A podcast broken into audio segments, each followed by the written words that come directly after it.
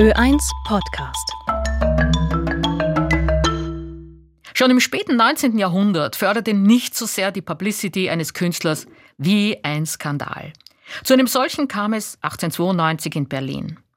Die neue Reichshauptstadt befand sich im Aufschwung, expandierte, verstand sich in kulturellen Dingen als liberal und begeisterte sich für die skandinavischen Länder.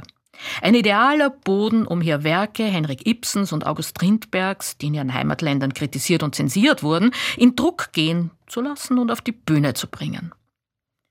Ein idealer Boden auch, wie es schien, den damals nicht einmal 30-jährigen norwegischen Maler Edvard Munch einzuladen, seine Werke auszustellen. Freilich, der Grad zwischen dem Neuen und dem als provokant empfundenen ist schmal. Die Ausstellung von Munks Werken im Verein Berliner Künstler wurde zum Skandal. Nach einer Woche geschlossen, abgehängt. Was war geschehen? Munk hatte durch seine Bilder zweierlei von seinen Frankreich-Aufenthalten nach Berlin mitgebracht. Eine neue Sichtweise auf die Welt, jene der Impressionisten, Postimpressionisten, Pointillisten, Cézannes und die neue Innensicht der Symbolisten.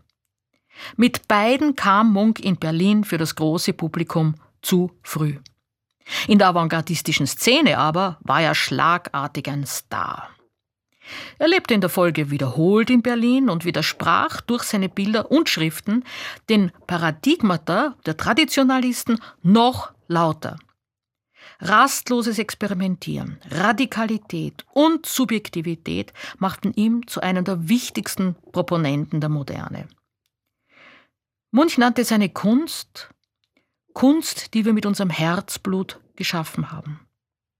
Er wusste, wer den Mehrheitsgeschmack trifft, Bekanntes bestätigt, Gewusstes wiederholt, produziert etwas anderes. Unterhaltung und Dekoration.